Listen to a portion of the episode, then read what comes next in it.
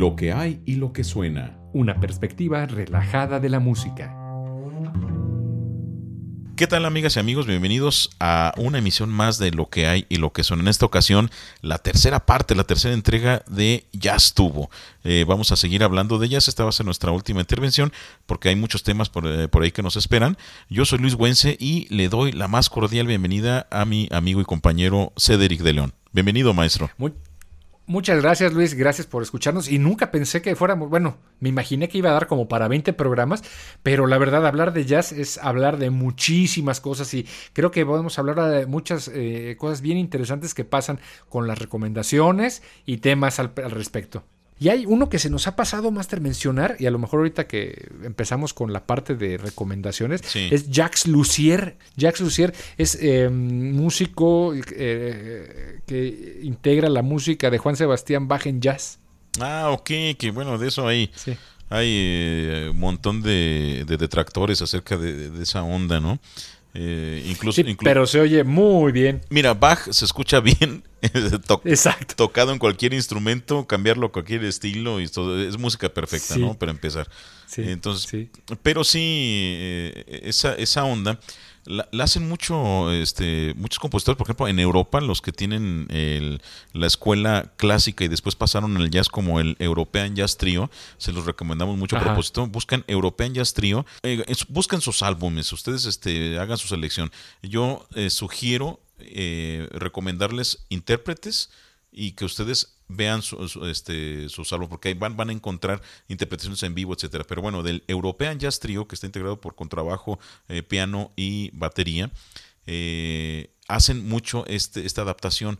Hay una que me gustó mucho que de la suite número 3 de Juan Sebastián, justamente, de Juan Sebastián Bach, y se presta porque la línea del bajo que escribió Juan Sebastián Bach es un walking bass, es lo que hacen habitualmente el, improvisador contrabajista en el jazz, eso que se escucha tum, tum, tum, este, el continuo, se le llama walking bass, que es el bajo caminando.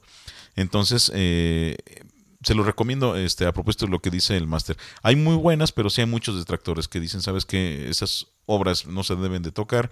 Eh, eh, esos temas pues no, no se puede, a quienes sí le gusta, a quienes no, que tienen buenos resultados, claro. pero precisamente por eso hay una variedad, porque la variedad de gustos también es igual. Claro, y bueno, a final de cuentas, pues el que tiene la última palabra es el, usuario, ¿no? Lo que claro, pues, ¿cómo, no? Este, no deja de ser buena música. Claro, y está bien hecha. Eh, precisamente en este sentido, yo había hecho mi listita, bueno, hay de los subgéneros del jazz encontré un montón y quería, en especial, bueno, está por ejemplo Times New Orleans Hot, Dixieland Swing, Vivo, cool, o sea, un montón. Y la verdad creo que, siendo sinceros, creo que no vale la pena eh, explicarlos porque no sería el fin del programa. Y luego vienen las fusiones, la fusión ya latina, la fusión contemporánea, la fusión eh, eh, western. Y creo que eso ya pues raya en el academicismo ¿no? de, la clasificación. Pero yo me quedé con, con precisamente esta duda y platicando también con, la abuela Pacha, porque me, también me puse a investigarme.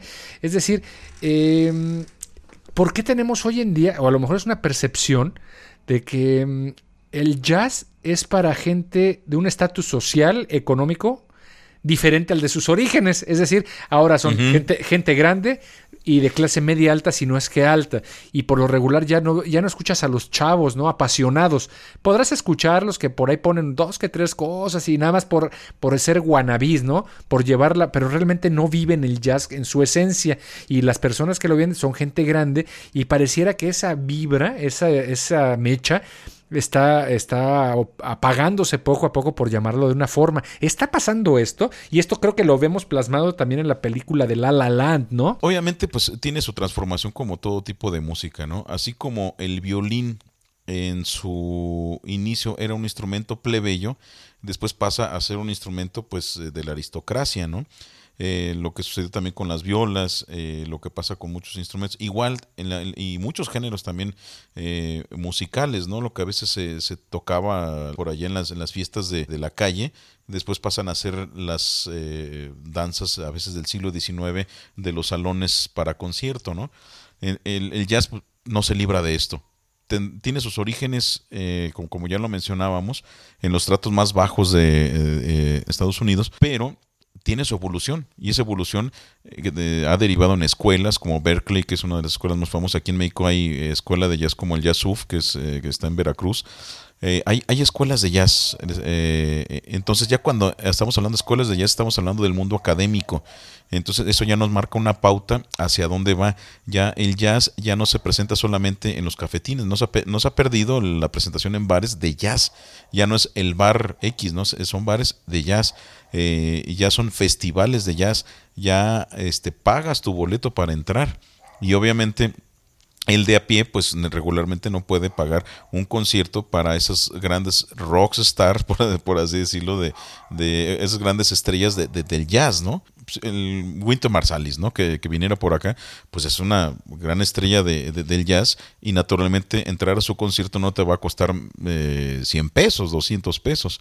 Entonces, por eso en la sala de concierto de estos grandes jazzistas, pues no vas a encontrar el estudiante con su credencial, el, que vende pepitas, que, te, que igual este, le, late el jazz.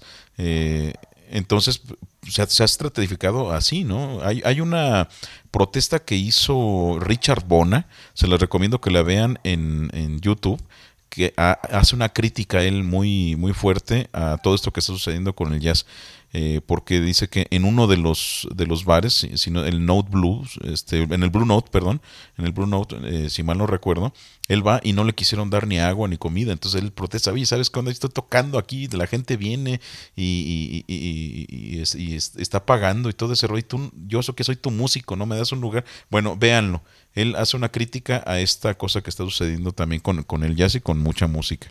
Sí, definitivamente lo que habíamos platicado en un principio que se está eh, pues tristemente elitizando y la parte incluso virtual te cuesta un montón, ¿no? O sea, comprar un, billete, un, ¿cómo le llaman? Un boleto eh, electrónico para ver una presentación de algún eh, super personaje de cualquier género, incluso hasta la música popular, pues te resulta carísimo.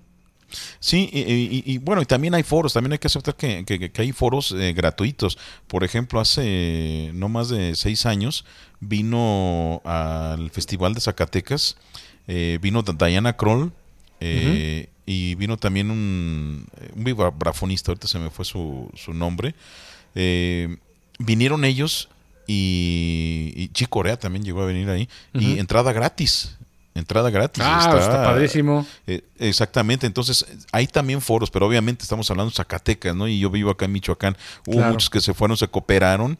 En ese entonces, eh, alumnos y, músicos de jazz que querían ver a estos grandes eh, músicos y, se cooperaron y, fueron a ver el, el, concierto, ¿no? Entonces, sí, sí los hay, pero los hay muy pocos, ciertamente. Entonces, pues eh, eh, se, ha, vuelto también música de élite. ¿Por qué? Porque pues, también la, tendencia sí lo está marcando, ¿no? Tristemente. Y mira, fíjate que nos preguntan eh, rápidamente, dicen que se recomiendan algunas obras e intérpretes para comenzar en el mundo del jazz. Sin embargo, pues, ¿cuáles son las que se deben evitar? o sea, no dime cuáles, más bien dime cuáles no escuche. ¿Habrá algunas que no? Está, la pregunta es difícil de entrada, ¿no? Sí, eh, es, que, es que nada es categórico. Eh, por ejemplo, a mí si me, dices, sabes que el, Latin Jazz a mí no me gusta. Ajá. Eh, yo, a, mí, me gusta mucho el swing. yo no, yo la neta no, esas cosas no le entro. me, gusta mucho el, swing, el bebop. ¿Qué es eso del bebop? de funk. El bebop es un género de, del jazz, este surge justamente de una forma musical eh, que tiene cambios armónicos bien definidos, pero su ritmo, su ritmo rápido su ritmo muy rápido. Eh, un ejemplo, eh, ¿recuerdas? Y también amigos que nos están escuchando, una caricatura muy famosa eh, que se transmitía por al final de los 70, se creó antes, de El oso hormiguero y la hormiga que salía en La Pantera Rosa. y estaba acompañada por grandes jazzistas y toda la música era el bebop. Eso que escuchan es ah, bebop. Exactamente. Y uno de los grandes exponentes del bebop, pues ni más ni menos que Charlie Parker. Entonces, escuchen Charlie Parker, vean su propuesta, vean por qué empezó a hacer estas eh, recreaciones improvisadas a una velocidad increíble, ¿no? Ya, entonces eh, realmente sería como una es una pregunta con trampa, ¿no? Porque realmente pues no puedes eh, evitar algo que pueda ser em, Pero yo creo que sí, ¿no? Habrá alguna que sí diga, no, de plano, este está muy chafita, muy, no está bonito y realmente, pues mejor no lo escuchen, dicen que es jazz, pero te vas a desvirtuar. Pero pues supongo que es algo muy, muy puntual y, y difícil de encontrar, ¿no? Sí, y, y además, pues eh, nada va a suplir a tu criterio que tú te vayas eh, forjando, ¿no? Eh, alguien te puede decir, no, sabes que no escuches esto, no escuches aquí Jarrett, ¿no? Que es este, un pianista ah, claro. Pues, increíble, buenísimo, este que él toca Bach de manera prodigiosa y, hace unas improvisaciones de jazz pues indiscutibles, Muy bueno. Habrá gente que dice, sabes que a mí no me gusta. En, su tiempo, el maestro Bill Evans pues era muy criticado, ¿no? Ah, sabes que es un, es un nerd de del jazz, este cuate este, estudia sus improvisaciones y no sé qué, y lo, criticaban. Y hoy es una gran figura, ¿no? Entonces, decir, ¿sabes que esto sí escucha, esto no lo escuches? No, más bien la invitación es... Escucha. Escuchen, escucha, exactamente, escucha y tú ve descartando, ve aceptando, te vas a encontrar con muchas sorpresas, por eso es lo interesante del jazz. Eh, puedes, eh, de cualquier pieza, de cualquier estilo y género, se puede hacer jazz. Oye, este, y, y esta Nina Simone es jazz? Pues eh, podemos decir que, que sí es, entra dentro de, del jazz. Este yo la, la pondría más hacia el blues. Ok. Hacia el, hacia el blues, pero finalmente el blues es el, eh, el, digamos, la punta de este hacia el camino del, del jazz. Y ahora, por ejemplo, estaba viendo, eh, pues disculpen ahí la ignorancia, porque ahorita ya que estoy aquí con el máster, que es el que le sabe, de Louis Armstrong hay una rola que se llama What a Wonderful World. Eso a mí no me suena como jazz. Esa, esa, esa rola en especial no me suena a mí como jazz, pero es Louis Armstrong. ¿Es jazz? ¿Por transitividad es jazz? Ahora, para la época de, de Louis Armstrong, eh, esta de What a Wonderful World, eh, eh, esta pieza obviamente no estaba tan intelectualizado, por así decirlo, no estaba tan elevado al grado que lo llevó este Charlie Parker y, Miles Davis, ¿no? Entonces, eh, pues es una balada ya este, con, con todas las, las, de ley, ¿no? tiene su, el tipo de armonía de jazz, eh, el, jazz de, Louis Armstrong es un jazz inicial, es un jazz de inicio, eh, que digamos es una propuesta muy sencilla, eh, donde los solos no son así, es, más chequen lo que es la calidad de los solos de, de Louis Armstrong, era una variación del tema notoria. Sí, era repetir el, el, temita, pero con algunos adornitos, ¿no? Eh, y no eran temas así de, de, cinco minutos, no era un tema de, de 20 segundos, este, eh, ni siquiera llegaba al minuto, ¿no? Y él, él, cantaba sus piezas y, en medio este, hacía adornos con la, con la trompeta. Entonces, en, bajo esa tónica, su, su pieza de What a Wonderful World que después eh, tuvo mucho éxito y se hicieron remasters ya después de que él se recuperó un poquito de las drogas ya de viejo antes de su ¿Ah, muerte. ¿Sí pues, Sí, sí, cómo no. Ah, y eh, eh, fíjate que esto es lo interesante, ¿no? Por lo que te comentaba. O sea, tratemos de evitar lo que empieza a, a, perder el, um, ¿cómo llamarlo? El, lo genuino, el fin genuino que en este caso mencionas pues la versión bonita que desde tu perspectiva y que coincido completamente es la de los orígenes del, a principios de la segunda mitad del siglo XX. Eh, está bonita. Ya la demás, pues ya es comercial, ya como que pierde el espíritu, pues está bien, o sea, a final de cuentas la rola, pero pues tratemos de irnos a los orígenes. Esa sería como la, la, la, la moraleja del, programa, ¿no? Además de todo lo que vimos sobre cómo elegir la música, pues remóntate a los orígenes. Si estás hablando de Miles Davis, vete al Miles Davis de las primeras grabaciones, ¿no? Porque pues, supongo que antes de eso pues era difícil. O si vas a, no sé, a mm, Ray Charles, ¿no? También otro de los grandes. Vete a sus orígenes, a, donde empieza él a hacer su música. Ya después se convierten en un producto, pues como todo lo que iniciamos el programa, ¿no? Como todo lo gringo, pues todo es comercio, todo es mercadotecnia, todo es vender, todo es si no te cuesta no vale. Este, si no tiene, o sea, la diferencia entre lo grande y lo grandioso, pues ahí lo puedes ver en, los productos de hoy en día, ¿no? Del, del, consumo. Si no son así, el típico, y regresamos a nuestro amigo el violinista, ¿cómo se llama? Que siempre tiene sus mujeres muy guapas tocando. En, que si no, Andrés Ryu. Andrés Ryu, que tiene una orquestotota así y te vas a una orquesta de cámara, tal vez. Pues aquí en el jazz te vas a los orígenes donde apenas podían grabar casi casi en un cilindro de cera a las grandes producciones de la RCA y de la EMI, ¿no? Que superproducciones, que ya se pierde precisamente el mensaje original que es el sentir, el pueblo, o sea, supongo que los grandes, la gran mayoría, la gran mayoría de los grandes intérpretes y compositores en el jazz, pues en algún momento tuvieron su apogeo y grandes fortunas, tal vez, no sé, que los hacen perder el camino, ¿verdad? De, su origen pobre. No sé, no sé, me estoy ya imaginando aquí al pobrecito de, del, ¿cómo se llama? Del Ray Charles, cieguito, este, que también hay una película, ¿no? De Ray Charles. Sí, sí, cieguito, pobrecito, sin sus millones. Sí, sí.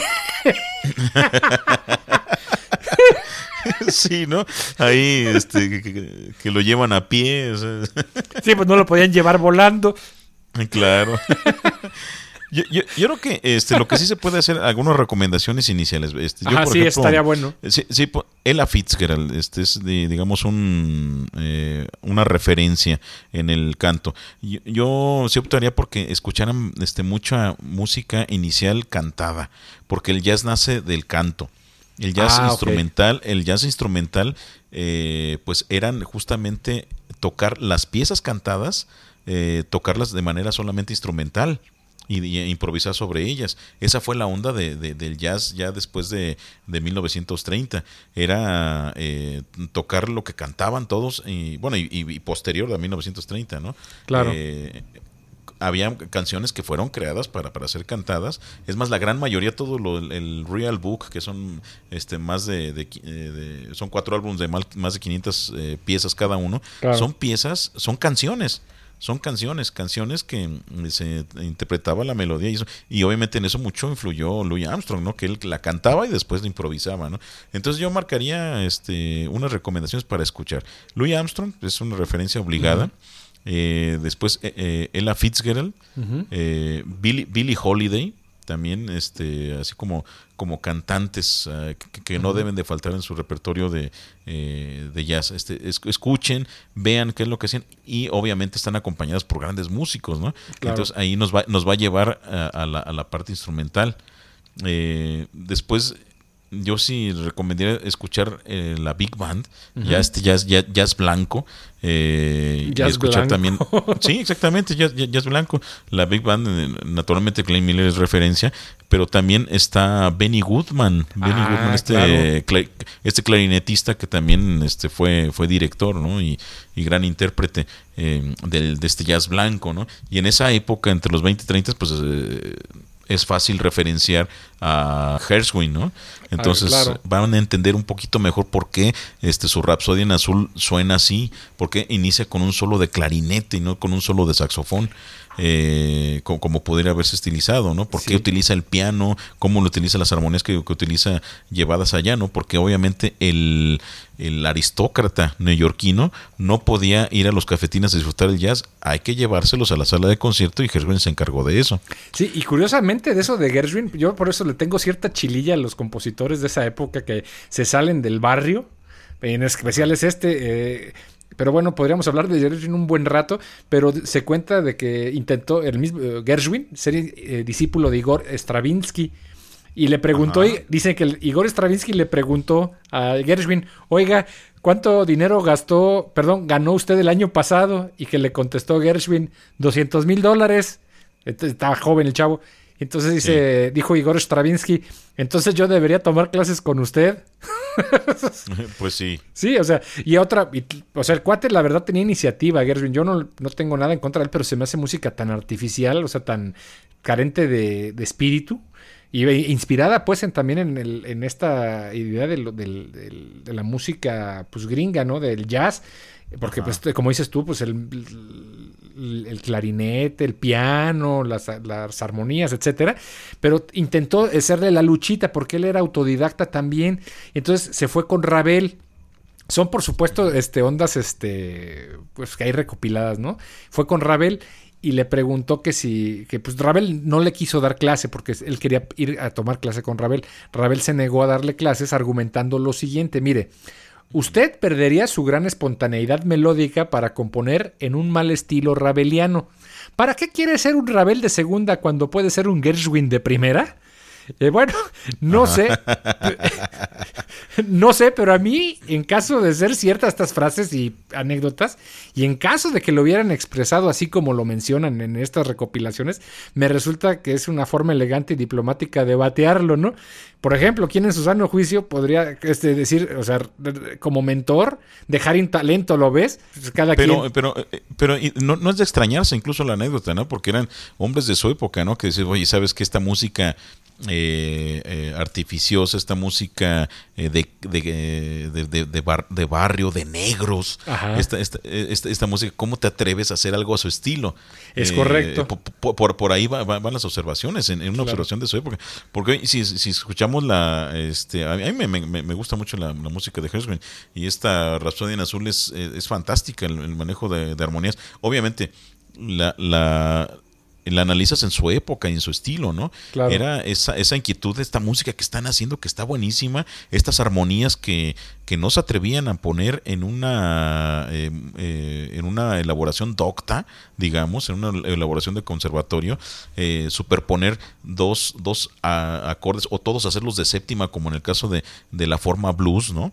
Que son estos 12 compases donde todos los acordes son de séptima de dominante. Pues cómo, ¿no? Si en la escuela te enseñaban que la dominante se resuelve y ese es muy fuerte. Entonces, incluyes este nuevo lenguaje en, en, el, en la música de Gershwin, obviamente a los compositores de la época pues lo van a ver con desdén, pero hoy en día analízate una obra y no tiene una expresividad y una eh, y una elocuencia armónica eh, que ya quisiera ver a muchos compositores actuales, ¿no?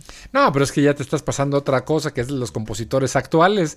Pero sí, esos, eh, los innombrables. Los, los innombrables. Pero desde, mi perspectiva, digo, pues un Igor Stravinsky, dices que ese cuatro, o sea, la neta es que ese, si, yo no sé a qué le entraba.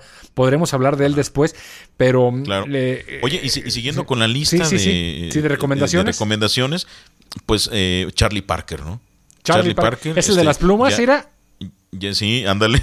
Charlie Parker, que ya, en los años 40, pues da lo que mencionábamos hace un momento, el bebop este, estos solos así endemoniados que ya obviamente vistos a perspectiva desde Louis Armstrong hasta Charlie Parker, pues era una evolución increíble, ¿no? Es como ver una sonata de, este del más chico de los del más grande de los Scarlatti eh, y después ver una realización eh, de Juan Sebastián Bach, ¿no? Así en esa perspectiva. Entonces, eh, Charlie, Charlie Parky, ¿no? Eh, y, murió joven, no marches de, de 35 años. Se fue. Sí, sí, sí. O sea, estos talentos, bueno, sabrá Dios de qué se habrá muerto, al rato vemos. Eh, pero te fijas que es una cantidad increíble de información y, nos podemos seguir aquí platicando sobre anécdotas, rolas, eh, personalidades, eh, todo lo que rodea el mundo del jazz y lo que es la actualidad, porque ahora viene la parte de la actualidad del jazz en el mundo, en especial en México también y pues en Latinoamérica, eso. Entonces pues nunca terminaremos de, explorar este mundo y lo que nos queda pues es em, ahora sí como dicen eh, vulgarmente, pues apechugar y ponerse a buscar información y escuchar y escuchar y escuchar música y recomendaciones, ¿no? Y, comparar, yo creo que es la única manera, como habías mencionado en un principio, comparar y ver qué es lo que necesitamos para poder em, eh, entender si es que se necesita entender, porque también está otra cosa, ¿qué se entiende del jazz? ¿Qué debo entender del jazz? ¿Se debe de nada más disfrutar como un mero eh, ente de, hedonista, ¿no? El placer por el placer mismo, o hay un mensaje subyacente en el jazz actual, no digamos en el anterior, porque queda muy claro lo que comentas, es un sentir de un pueblo, de la esclavitud, etcétera, pero hoy en día ya nos está transmitiendo un lenguaje, nos está transmitiendo algo el lenguaje, o es meramente ya una, una corriente más en la cual nada más está produciendo por producir, pero eso yo creo que corresponde a cada, a cada uno de nosotros, ¿no? El lenguaje de cada ensamble. sí, sí, ver, las, las nuevas tendencias, ver las nuevas propuestas y, y ver también toda la propuesta de, del desarrollo del jazz que es muy joven, ¿no?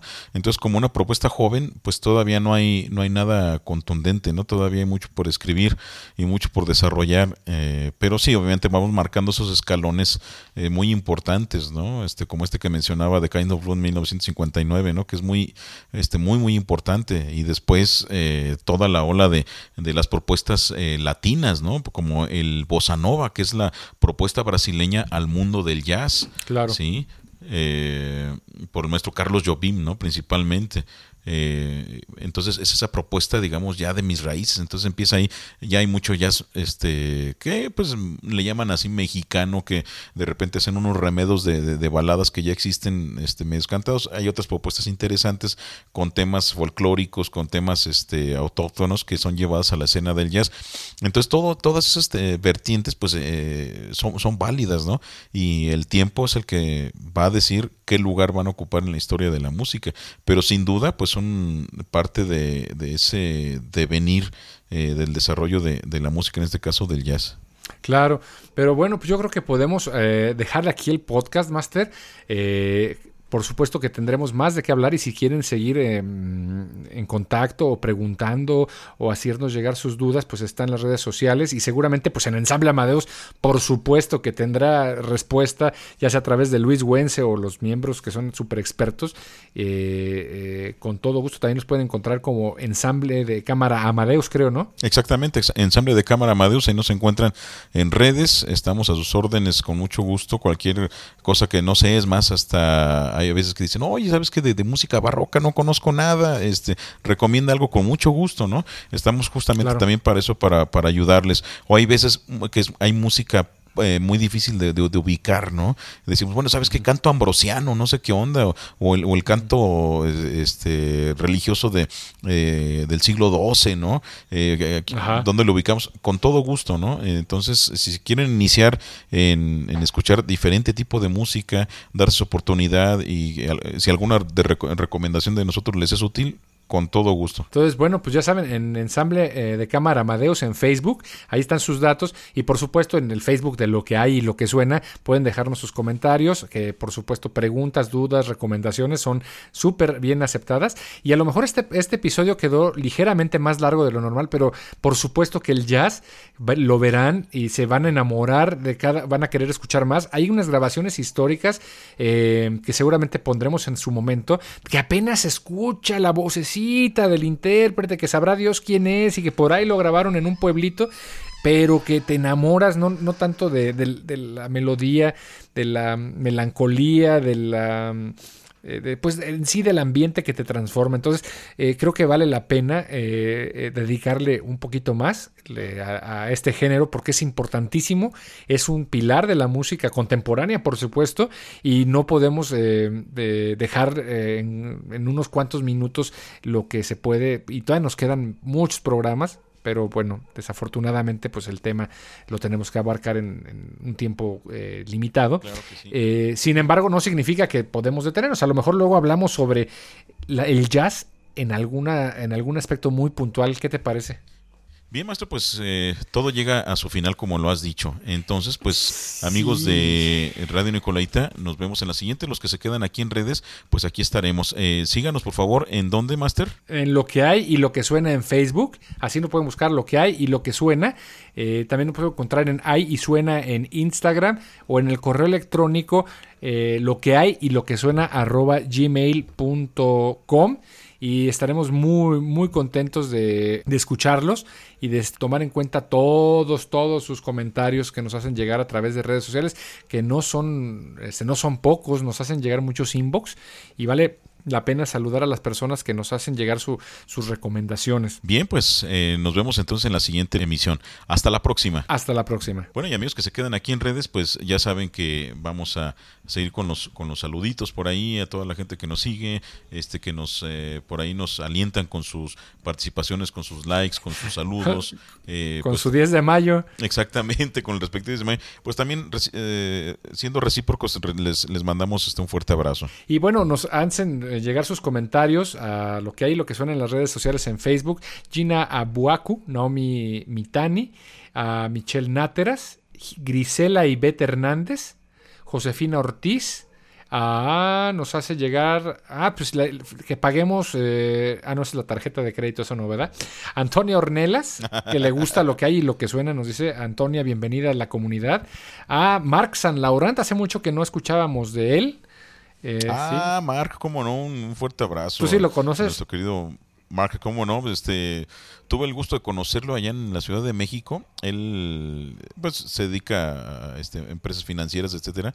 Él es de Estados Unidos, pero radica en Japón, en China, perdón, radica en China. Eh, pero curiosamente nos conocimos por la música, porque en ese entonces yo estaba vendiendo un contrabajo. eh, y él me lo compró, entonces se lo fue a llevar a, este, al hotel donde él se, hospedaba, porque él, eh, digamos, en su estancia en México, quería, él, toca guitarra, guitarra de jazz, este como aficionado, pero, pero bastante de, buen nivel.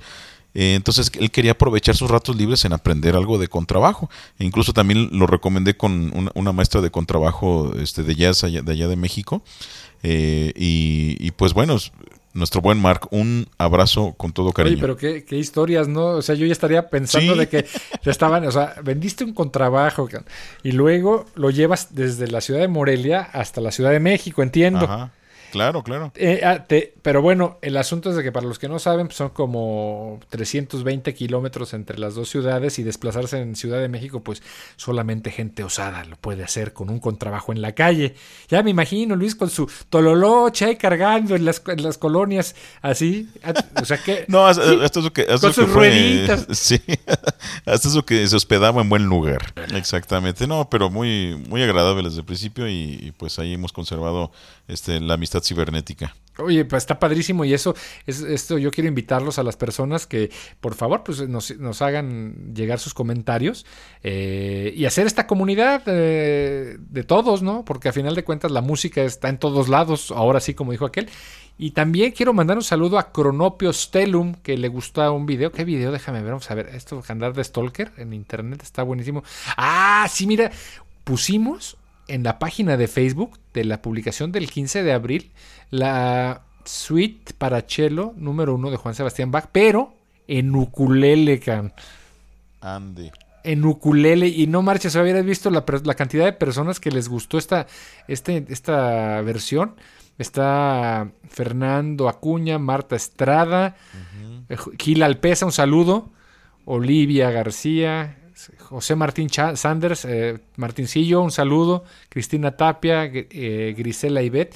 Pero es increíble, o sea, lo que decías en el programa precisamente de que bajen cualquier instrumento bien tocado, pues es Bach, Sí, sí, sí, eso, es... Eh, es algo, algo mágico, ¿no? Este, toca bien baja en cualquier instrumento y wow.